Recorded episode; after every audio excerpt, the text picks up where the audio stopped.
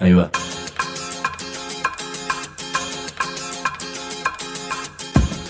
La Vaca es una colecta de recursos, es una cooperativa de trabajo, es una página web, un periódico mensual, una editorial, una cátedra, un bar. Es lo que necesitamos crear para ganarnos la vida y perdernos la obediencia de vida. La vaca es comunicación, ida y vuelta. Ahí va. Decimu, no te calles. Decimu, como se te cante, como te salga, como puedas. Decimu para que escuchen los que te dicen, vos no digas ni mu. Ahí va. Cuando yo era niño, siglos atrás, había siempre una pregunta flotando en el aire. ¿Sos o te haces? Y yo nunca supe qué contestar. Pero hoy vamos a hablar sobre gente que ha rediseñado su identidad, se ha hecho a sí misma y que luego buscó reinventarse para salir de la prostitución y de la explotación y para encontrarse con otra forma de vida. Vamos a ver si esto es un asunto personal o también político. Yo no sé si este programa es o se hace, pero ante la duda, decimos. Primero era eso, ¿no? Entender que el, travestismo rompía con esa linealidad varón-mujer y que eh, el hecho de nacer con una genitalidad no, no tenías por qué aceptar eh, este, que tenías que construirte o autoconstruirte bajo lo que la sociedad esperaba de vos. Porque vos vas a buscar un trabajo a una, a una verdulería o a un supermercado chino, lo primero que te ven es traba y dicen no, ya conseguimos. Y eso es mentira. Eh, sí, todavía sigue, a pesar que tenemos la, ley de identidad, seguimos teniendo la, la discriminación, ¿entendés? Era como nosotras éramos el objeto de estudio, éramos pensada, ¿no? Eh, éramos estudiada, éramos los bichitos del frasco y no, no, no se nos reconocía la capacidad de producción de pensamiento y la capacidad de producción, digamos, no se nos reconocía, ¿no? El prejuicio en la gente sigue, sí, sí, demasiado. Tanto en los hombres como en las mujeres. Sí, yo creo que nosotras somos una identidad en constante construcción. Ahora, lo que yo siempre dejo claro es yo me siento orgullosa de ser travesti. Este, en mi lápida me encantaría que diga acá ya hace la travesti Loana Berkin. Entonces, ahora, no quita ni invalida otros modos de construirse o de autonombrarse, ¿no? Decimu. Decimu. En el mundo todo se divide en blanco y negro y en eh, hombres y mujeres y, y todas cuestiones así muy esquemáticas y duales, binarias. Ahora, el tema de la identidad, cuando uno habla de hombres y mujeres, ¿se lo puede tomar como un tema político? Y el tema de la identidad, ¿en qué situación nos pone si empezamos a pensar lo que es la identidad trans, por ejemplo? Hoy estamos transmitiendo de Simu desde la cooperativa Nadia Echazú. Nadia Echazú, ya nos va a contar Loana, quien fue una dirigente muy importante justamente de los derechos de identidad. Y Loana Berkins es la presidenta de esta cooperativa que nos está recibiendo. Y Loana, a ver, lo primero que te quiero preguntar, ¿vos cómo te definís? Yo como travesti, como travesti, porque creo como vos bien lo planteaba, eh, siempre el mundo se divide en una binariedad, ¿no? Porque siempre necesita tener, digamos, un centro, un eje, ¿no? Y, y- y entonces después, digamos, todo lo que está fuera de ese eje es el otro, ¿no? Entonces esa binariedad la sostiene también en la sexualidad y toda sexualidad es política. Toda sexualidad es política. A ver, ¿por qué toda sexualidad es política? Y porque sí, porque en realidad la, la sexualidad no es, eh, digamos, como nosotros, debería ser así, pero no lo es, es el hecho del deseo de dos personas del mismo sexo, de distintos sexos, de colores, etnias, razas que, que, que se, que, que se gustan y pueden tener una relación, ¿no? Todo sexo es político porque está eh, determinado no por la biología, sino por las, las cuestiones sociales. Digamos, el capitalismo divide de manera viesa y certera la sexualidad, la división entre género, ¿no? Entonces establece lo que está bien, lo que está mal, y eso apoyado en cualquier tipo de fundamentalismo, sobre todo los religiosos, que necesitan ese eje, ¿no? Desde donde se mire, digamos, como un panóptico, donde se mire todo lo que no encaja en ese, en ese centro. Entonces, la- el, todo, todo sexo es político. Claro, y todo lo que no encaja en determinados moldes siempre es visto como lo peligroso, Claro. lo loco. Sí, sí, sí. Bueno, incluso hoy en día cantidad de personas que trabajan y hacen arte, cultura, producción y demás, hace no más de 20 o 30 años eran considerados locos y los encerraban en los manicomios, por poner un caso. Claro. No, y además eh, que, digamos, este, eh, se genera un pánico moral sobre la sexualidad, ¿no? Eh, entonces es a modo de control. Los estados han usado con sus distintos aparatos ideológicos, entre ellos la medicina, las leyes, este, digamos, han usado esos brazos para el control de la sexualidad, ¿no? Y sobre todo de los cuerpos. Vos fijate eh, en un país donde tenemos ley de identidad de género, matrimonio igualitario, no tenemos ley de aborto, por ejemplo. ¿Cómo entender? Entonces el territorio sobre todo de las mujeres sigue siendo controlado, sigue siendo propiedad del Estado y no, no de las mujeres. Sigue siendo un territorio constantemente en disputa. Siempre el mundo se divide en una binariedad, ¿no? Porque siempre necesita tener, digamos, un centro, un eje. Todo lo que está fuera de ese eje es el otro, ¿no? Entonces esa binariedad la sostiene también en la sexualidad y toda sexualidad es política. Toda sexualidad es política. Luana Berkins, travesti, presidenta de la cooperativa Nadie Chazú, en donde estamos. Vamos a seguir hablando de todos estos temas porque es para profundizarlos muchísimo, pero te quiero preguntar, a ver, describirme esta cooperativa, qué es y qué significa. Esta cooperativa es uno de los proyectos para mí sin ninguna jactancia más importante y más maravilloso que hemos, hemos logrado porque eh, primero eh, nos- un día nos empezamos a pensar cuál era el mayor problema, ¿no? Y antes nosotros insistíamos la identidad y qué sé yo, todo. Eh, al cambiar eso a través de la ley de identidad de género, dijimos, bueno, el problema no es la identidad, digamos, ¿no? Esa es una parte. Ahora, el problema mayor era la falta de acceso al trabajo y de cómo la sociedad nos sigue pensando aún como eh, seres eh, prostituidas, ¿no? Como cuerpos prostituibles. Entonces nos piensa solo de esa manera. Entonces nosotros tenemos que dar respuesta a eso, decir, bueno, no.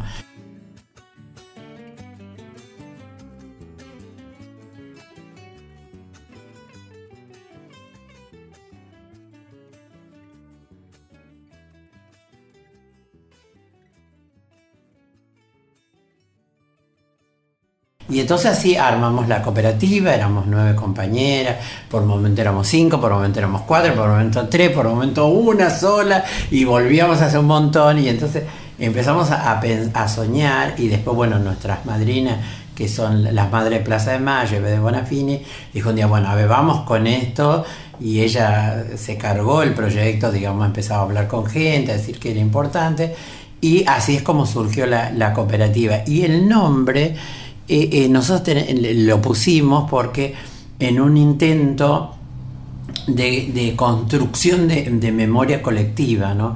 Porque eh, pareciera que nuestro movimiento no tiene una- una- un, un pasado, ¿no? Claro. Aparece una otra vez y parece que todo empezó ahí.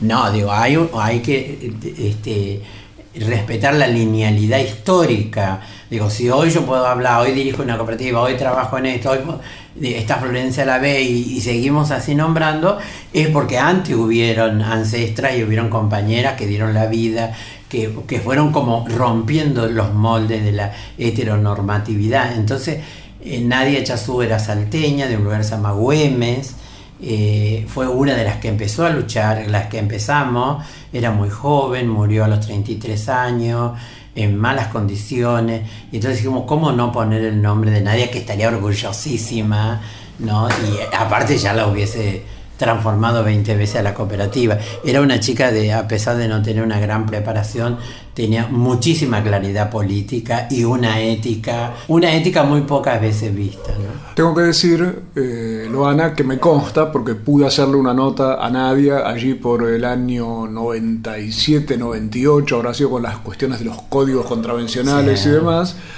Y bajo el asombro de todas las personas que nos veían en un bar, porque, aunque parezca increíble, en, es- en este tan breve tiempo histórico cambió mucho la situación y lo que en el 97 era una cosa casi eh, llamativa, escandalosa y demás, que era yo haciéndole una nota a Nadia Chazú, hoy ya implica que hay una cooperativa de trabajo que ustedes están llevando adelante y que ya te me, propongo que me alegra tu recuerdo porque realmente nadie ha sido un ser excepcional.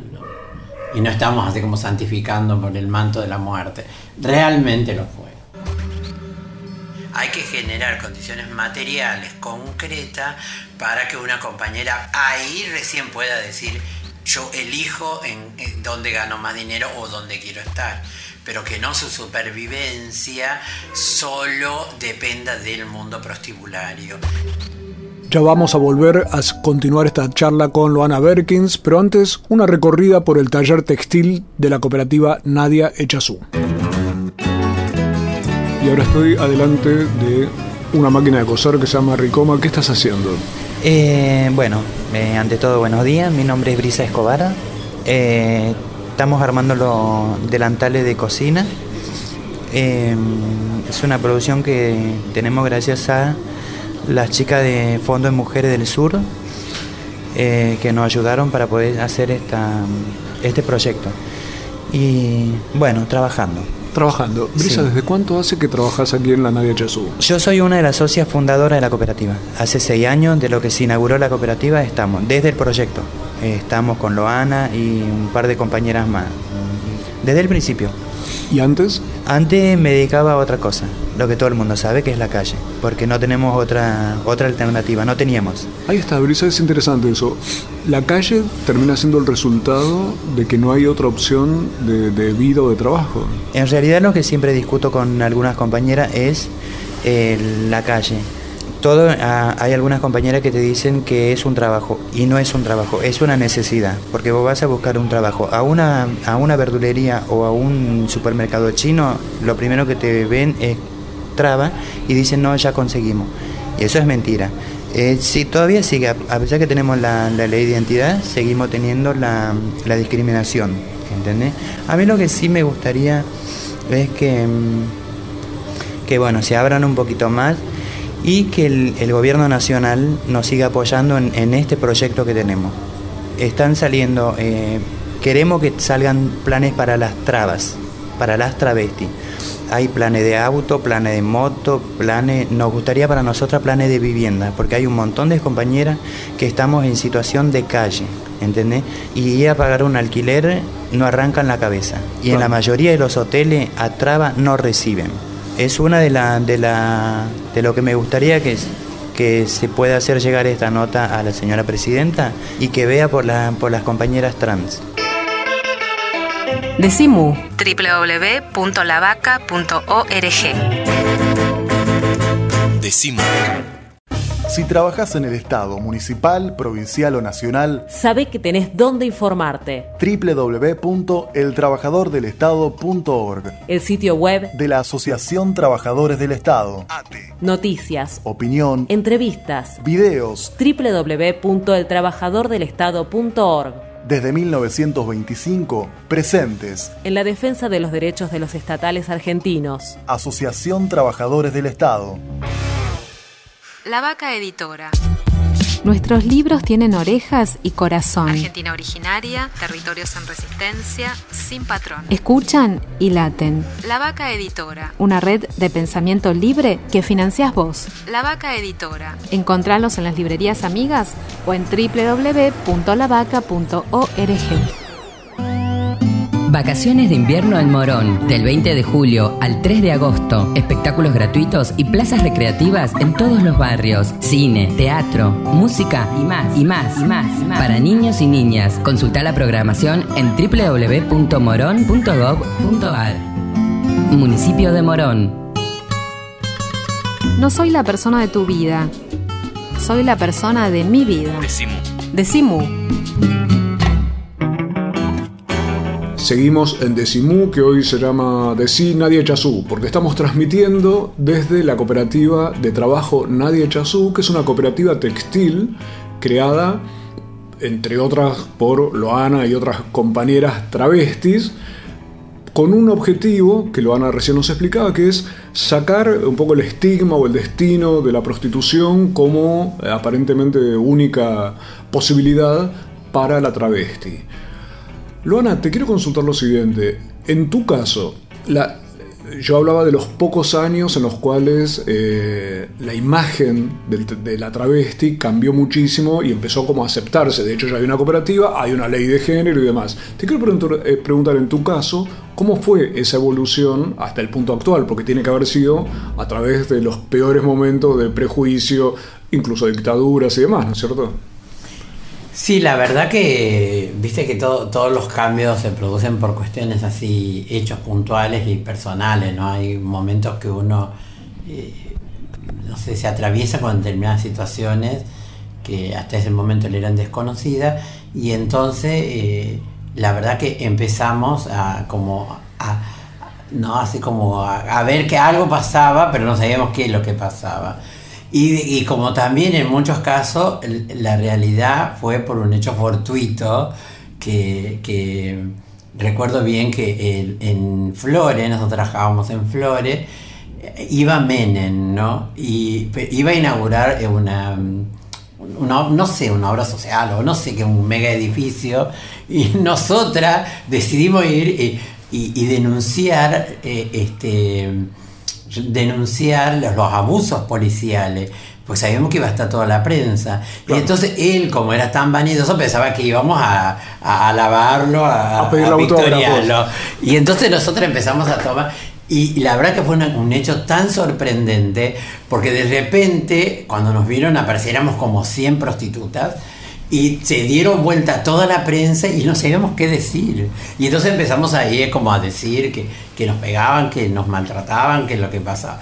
Y eso, eh, ese hecho, así después fue que fundamos Amar, ¿no? Yo fui una de las fundadoras de Amar.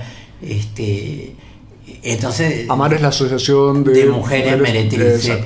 Y entonces formamos Amar y ahí empezamos como a ver.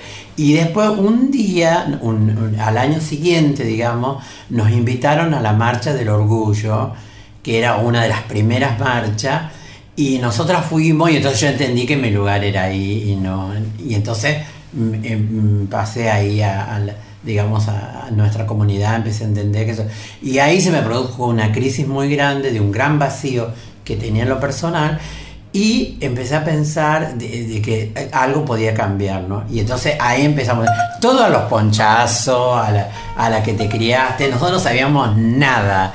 Y el proceso de, de construcción fue colectivo, porque, no sé, tuvimos como grandes maestras, maestros, este, que nos iban enseñando, que nos decían, ¿no? Y, y una cosa también muy importante para nosotros fue que a través de un compañero de Flavio Rapizardi eh, nos invitaban a la universidad, ¿no? Entonces, era hasta ese entonces el escenario era los intelectuales que hablaban sobre nosotras. Y entonces de repente le sentaban una traba al lado y empezábamos a discutir.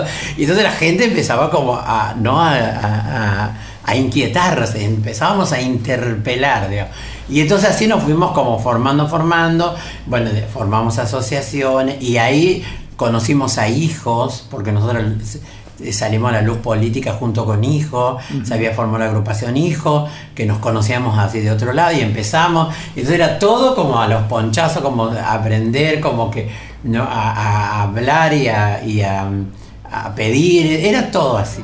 Todo a los ponchazos, a la, a la, que te criaste, nosotros no sabíamos nada y el proceso de, de construcción fue colectivo.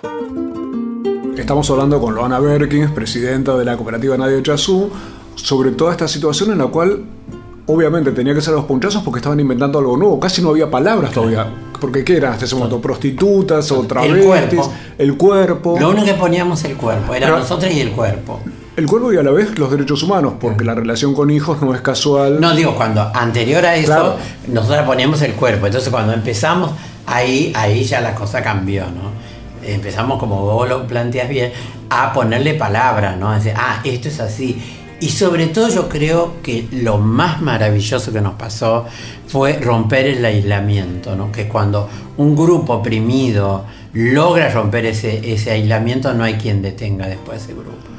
Aislamiento en el cual participaban incluso esos intelectuales que vos mencionás.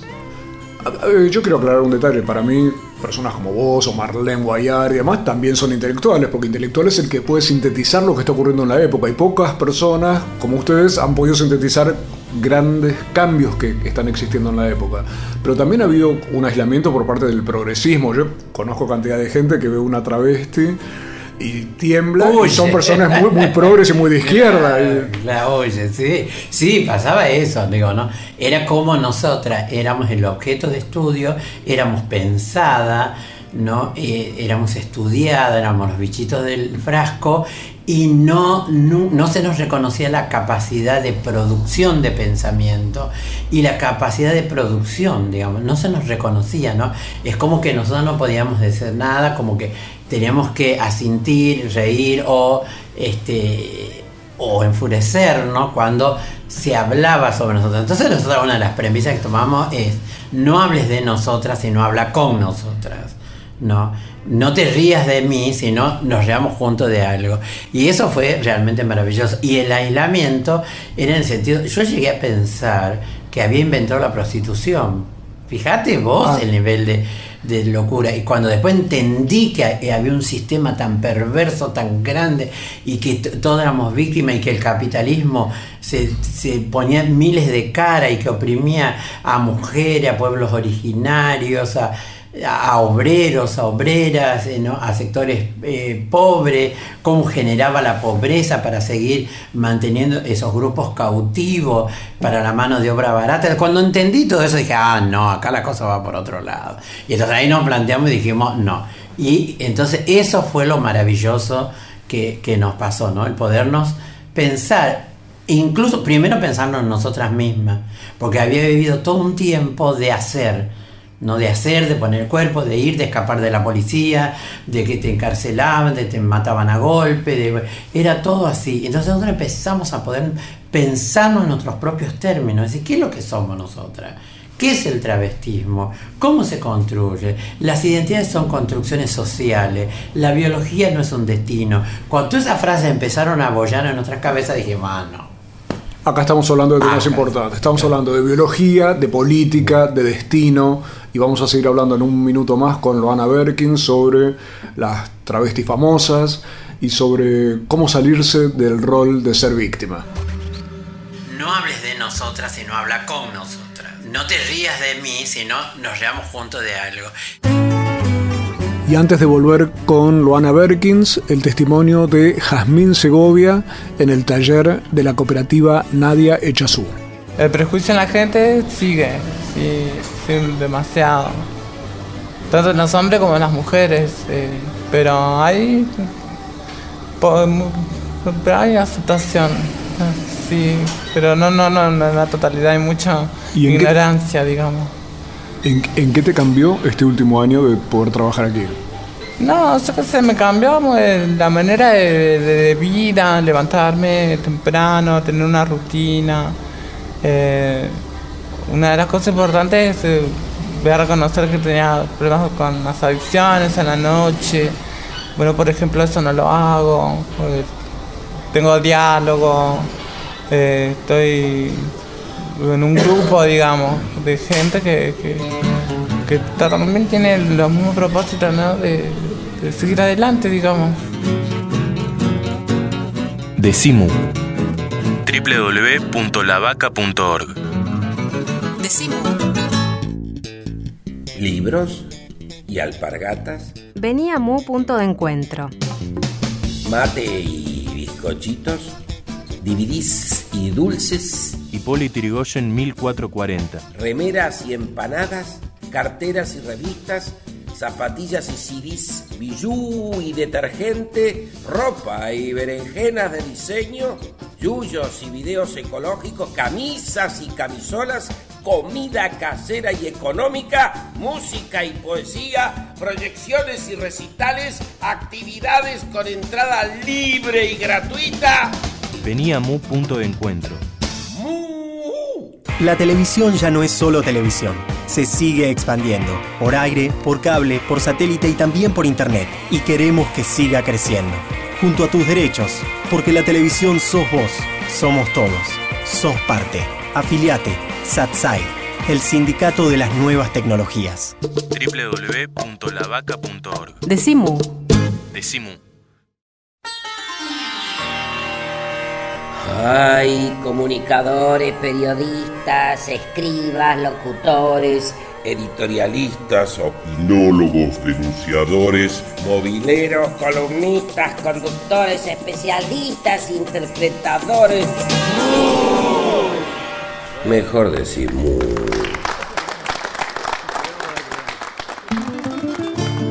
Hoy Decimú se transmite desde la cooperativa de trabajo Nadia Chazú.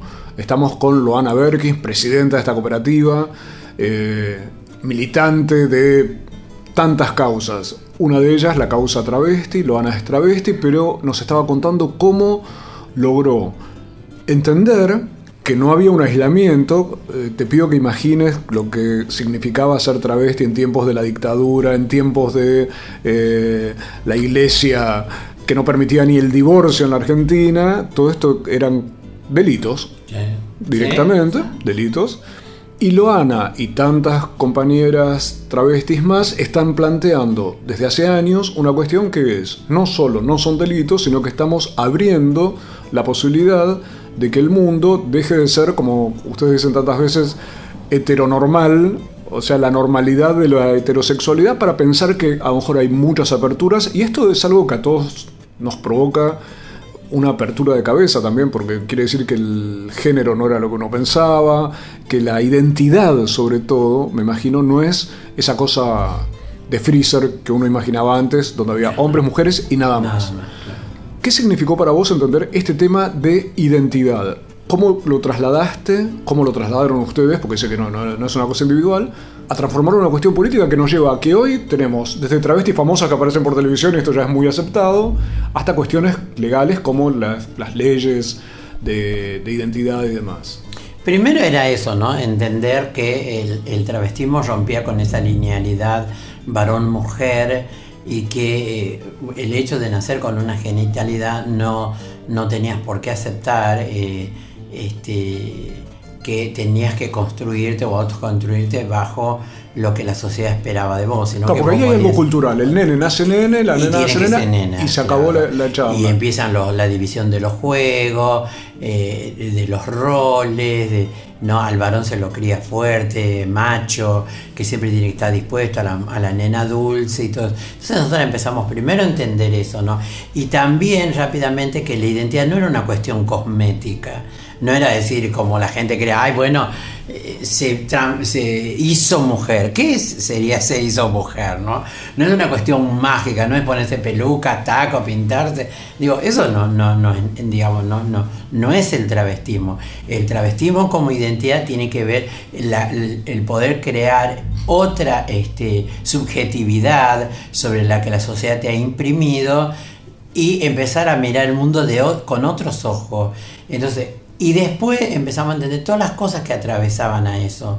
Que no era solo pintarnos, ponernos zapatitos, estar siempre divina, sino que también había una cuestión de clase, de etnia, de corporalidad que nos atravesaban, ¿no? Por ejemplo, yo siempre digo, nunca sé bien de qué tengo más orgullo, si de ser traba o ser salteña, por ejemplo. Para mí, si la, la- la empanada no tiene papa, no es empanada. Estamos en un Me- conflicto. eh, claro. Claro, entonces para mí hay toda una historia de un bagaje cultural que también hace a mi identidad. ¿no? Entonces cuando logramos entender todo eso y logramos entender que el mayor causal de, de- digamos, de represión por parte del Estado y la sociedad hacia nosotras era ese travestismo, entonces lo empezamos, lo empezamos a poner en otros lados, ¿no? A denunciar todas las violaciones a los derechos humanos que se cometían sobre nosotras por habernos atrevido a desafiar la heteronorma y vivir según nosotros lo sentíamos o lo percibíamos. Al varón se lo cría fuerte, macho, que siempre tiene que estar dispuesto a la, nena dulce y todo. Entonces nosotros empezamos primero a entender eso, ¿no? Y también rápidamente que la identidad no era una cuestión cosmética. El travestismo como identidad tiene que ver el poder crear otra este, subjetividad sobre la que la sociedad te ha imprimido y empezar a mirar el mundo de, con otros ojos. Entonces ahí empezamos a convertirnos en sujetas políticas. Ese travestismo dejó de ser un hecho aislado, dejó de ser una cuestión individual y lo pudimos convertir en una sujeta política. Es decir, no, no, no, a ver, yo discuto con vos, discuto en estos términos. ¿No? Entonces empezar a discutir, a generar, a tensionar, a correr, a interpelar como unas sujetas políticas. Entonces cuando nosotros, por ejemplo, nos planteábamos la ley, nosotros decimos claramente, mire, nosotros le tenemos acá carpeta porque le llevábamos a diputados, diputadas, senador y senador unas tremendas carpetas con todo el material, con todo el merchandising que podíamos, y le decíamos, mire, nosotros hemos tomado la molestia de estudiar todo esto, no hay argumentos legales por el cual no puede hacer. Entonces digo, no empiece a contestarnos con argumentos este, pretendidamente moralistas o religiosos. Contéstenos con argumentos legales. Legales y ¿no? racionales, claro. Exactamente, legales. Yo Vos estabas me- disputándole racionalidad a los. Exactamente. Entonces, usted nos contesta en estos términos. Dígame la ley, cítemela la ley y la veremos. Puede ser que se nos haya escapado. ¿No? Entonces, así fuimos haciendo. Entonces, eh, exigiendo al Estado políticas públicas claras. No, porque ahora yo podría decir, bueno, ahora somos mujeres y que no. No, el Estado tiene que generar para travesti, por eso seguimos usando esa terminología, no, una política clara, es decir, ver todo el contexto, toda la transversalidad, porque si no, entonces quedaríamos nada más en la cuestión de la foto, en decir, bueno, Argentina es el país más progresista, no. Digo, ahora, ese progresismo debe tener un sustento, y debe tener un sustento en cambiar porque las normas de hecho ya cambiaron y no con la ley y un montón de normas van cambiando sino en, en un, un sustento en lo cotidiano del ejercicio del derecho Claro, porque te iba a preguntar, la ley, Loana Berkins, presidenta de la cooperativa Nadia Yazú, la ley, ¿en qué cambió las cosas para ustedes en términos prácticos? hay en todo para mí te digo más que el matrimonio igualitario el- la ley de identidad de género es una de las leyes más revolucionarias que se hayan este, aprobado en, en- en- los últimos años. Porque lo corre todo y lo cuestiona todo. Voy a imaginar, una de las cosas así como pinceladas, ¿no? Eh, Claro, para que alguien que no lo conozca. para que no lo conozca. Por ejemplo, una de las leyes más fuertes acá es la ley de herencia. Y ahora resulta que un señor que heredaba una casa, eh, al otro día ahora va una señora y hereda la misma casa, digamos. O sea, empieza a cambiarlo, empieza a pensar en unos términos que todavía no está saliendo la potencialidad de la ley, porque a medida que se vaya ingresando al, al, digamos, al ejercicio cotidiano del derecho, es, es, es increíble. Otro hecho, por ejemplo, así, nimio, quizás nimio para, para cualquier persona. Por ejemplo, eh, el otro día yo tenía que cambiar mi celular, ¿no?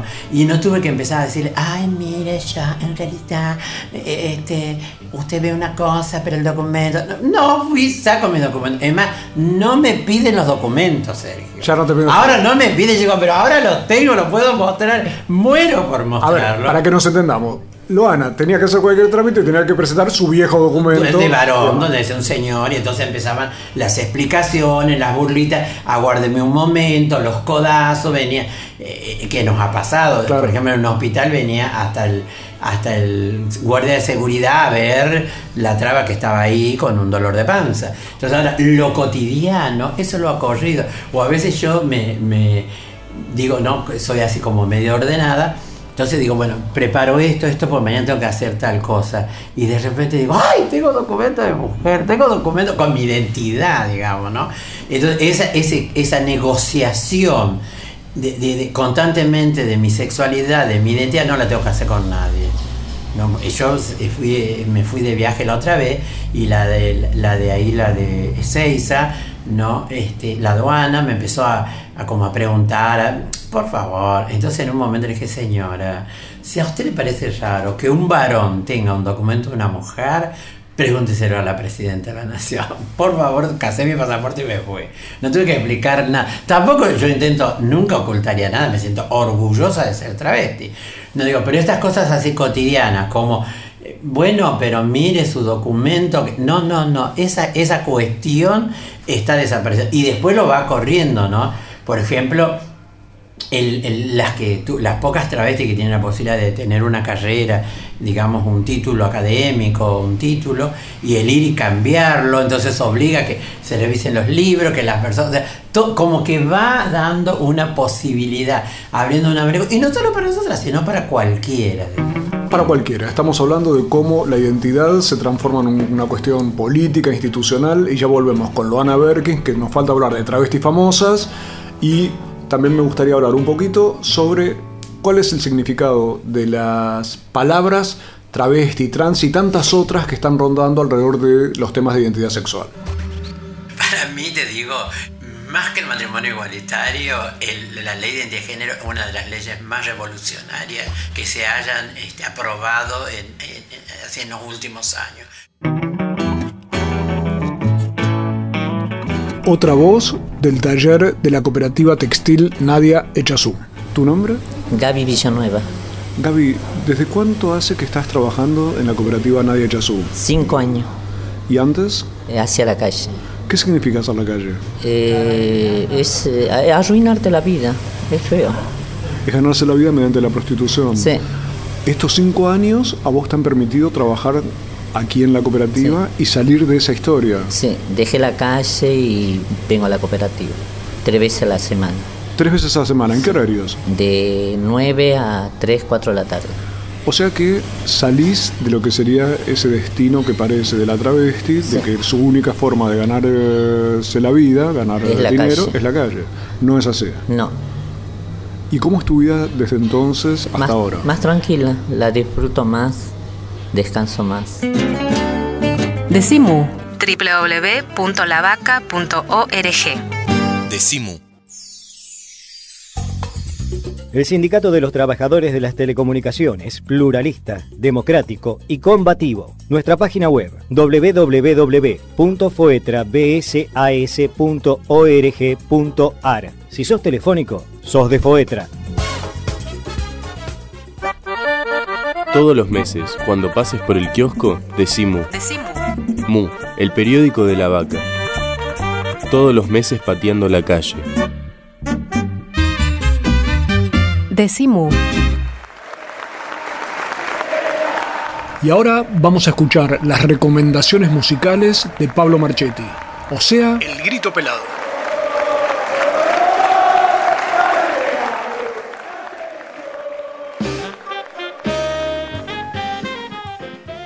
Hola, ¿qué tal? Bienvenidas, bienvenidos. Esto es El Grito Pelado, el segmento musical de Decimu.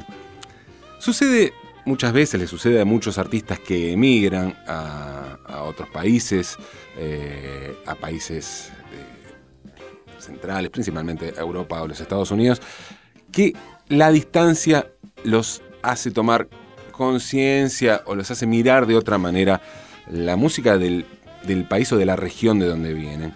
Algo de eso le sucedió a, una gran cantante de jazz argentina, ella que se llama Sofía Rey, que es la artista que les voy a presentar hoy.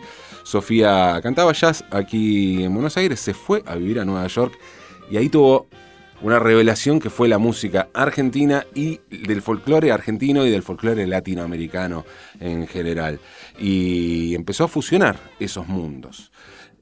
De Tierra y Oro se llama el último disco, el disco más reciente de Sofía Rey, y, entre las revelaciones que tuvo fue también empezar a componer, ¿no es cierto? Hacer temas propios. Pero en este caso vamos a escuchar una versión, una versión eh, de un clásico mexicano como es La Llorona. Es muy difícil hacer una versión de un tema así, clásico, un tema tradicional mexicano, insisto, pero que aparte tiene versiones definitivas, como lo son primero la de Chabela Vargas, que parecía que clausuraba este tema. Y luego vino Lila Downs y lo volvió a grabar y, generó algo nuevo donde parecía que no podía haber algo nuevo. Bueno, esta versión es exquisita y, y se mete, insisto, con un clásico que parecía imposible de revisar. La Llorona, el disco dice a Chabela y a Lila, con justicia, Sofía Rey.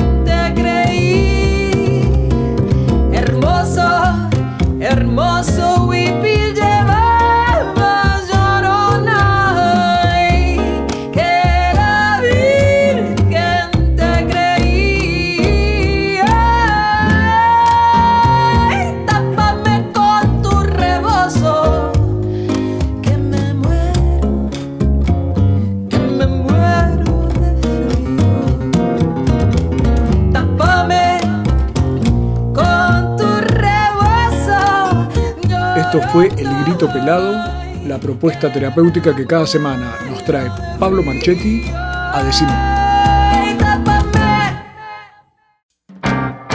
No adivinamos el futuro. Creamos el presente. Decimu. Por el derecho a la rebeldía.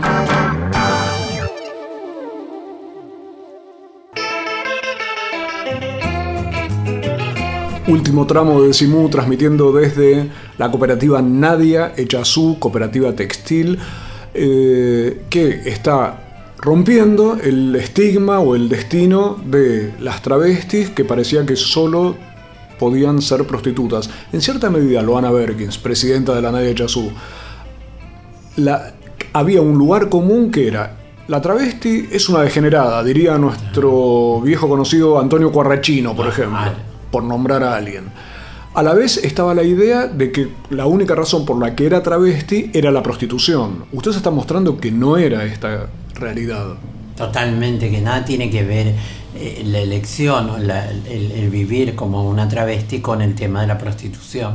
No es eh, una cuestión que no sé a quién se le ocurrió, pero nada tiene que ver con nosotros. Nosotros tenemos capacidades, discapacidades, arte, belleza, eh, o si una travesti, por ejemplo, eh, tiene problemas con la droga, es una persona que tiene problemas con las drogas, no tiene que ver con el travestismo. ¿no? Entonces eso de que somos violentas, poco fiables, eh, exhibicionistas, todo, la verdad que habría que preguntarse qué es el exhibicionismo. ¿no? A mí un hecho así me, impactó tanto cuando, lo, cuando se discutía esta, la 125, la ley del campo, creo que era 125. Sí, tal cual en el 2008 y tiraban la leche en las rutas, ¿no? Cuando decía que, y yo me parecía de un exhibicionismo angurriento de la, de la burguesía capitalista, cuando quizás había un montón de niños, y hay niños que no tomaban ni un vasito de leche. Entonces, para mí ese es el exhibicionismo. Entonces, rediscutamos qué es ser exhibicionista, ¿no? Loana, ¿qué rol han cumplido o qué influencia tienen el tema de, como todo se hace mediático, eh, hay celebridades, para mí celebridades son el caso tuyo, el de Marlon Guayar, el de Susie Shock, que son artistas intelectuales que piensan, pero además está la televisión, que mete ese elemento como el de Florencia de la B y demás. Eh, veo en España también. Eh, o sea, empieza a haber como un ambiente diferente. ¿Eso en qué incide? Yo creo que eso eh, son lo que en términos de cultura se llama puntos de fuga, ¿no? La sociedad no se muestra tal cual es eh, todo el tiempo, digamos, ¿no? Entonces, este, por un lado sostiene la represión, pero por otro lado admite, tolera esos puntos de fuga. Entonces, esta, esta, primero lo que digo, como a largo, a largo plazo, lo que aportan es el tema de digamos, entre comillas, que uno puede o no estar de acuerdo con la naturalización del travestismo, ¿no? Ahora, un niño una niña ya, digamos, no, no, no, este, no le va a ser desconocido la situación de que es una travesti, ¿no? Ahora, también, esa es una parte. La otra que es también fruto del capitalismo, digamos, ¿no? El, lo que le empezado a encontrar el capitalismo al, a lo, cuando dicen Buenos Aires gay friendly, es la, la beta económica, ¿no? La plusvalía que produce. Entonces que venga el barco gay y que ahí se pasen por todo Buenos Aires, todo la verdad, el barco gay no sé qué dejaría, ¿no? Entonces, lo que hace es este explotar eh, el valor crítico de la diferencia, ¿no? Entonces eso pasa a ser como modos de regulación, ¿no? Y también, digo, hay que tener bien claro que la misma gente que capaz la va a ver eh, a Florencia de la B pagando una entrada cara porque en sus espectáculos cobran mucha plata, no sé si es la gente que iría a una marcha o apoyaría ciertos derechos de nosotros. ¿no? Entonces, lo que hacen, digamos, como, ay, bueno, y también eh, el fit to roll que los medios masivos de comunicación necesitan construir constantemente. Porque vos fíjate, el icono es Florencia la ve por un lado y Zulma Lobato por el otro, ¿no? De la cual Zulma, yo adoro a Zulma. Es una señora que cree que a los 50 años puede convertirse en una estrella y vivir y está bien, digamos, ¿no? Está bien si ella piensa todo eso. Ahora, los medios, ¿cómo la ridiculizan? Entonces, necesitan generar eso, esos íconos, ¿no? O mostrar una Florencia que eh, encaja en el establishment, ¿no? De eh, mamá con dos niñitos rubios y qué sé yo y qué sé cuánto. O Zulma Lobato, ¿no? Entonces necesitan marcar esas eh, esos parámetros, digamos. Entonces, para mí eh, es, nada más que eso, ¿no? Ahora, lo que sí me parece que hay también otras cuestiones, que es que no todo oprimido debe cargar con toda la, conciencia de, la opresión de, su propio grupo, ¿no? Pero eh, a nivel así, digamos, más, este, más de activismo, yo sí les reclamaría que, tengan una mirada hacia, su propia comunidad. Porque, como decía al inicio del programa, sí, ellas están hoy ahí es porque antes hubo un montón de cosas, ¿no? Claro. A la vez, Loana Berkin, presidenta de la cooperativa Nadia Chazú. Todo esto abrió el debate a, a, nuevas ideas sobre qué es la identidad, porque está la idea travesti, pero está la idea trans. O sea, aparecen muchas fórmulas.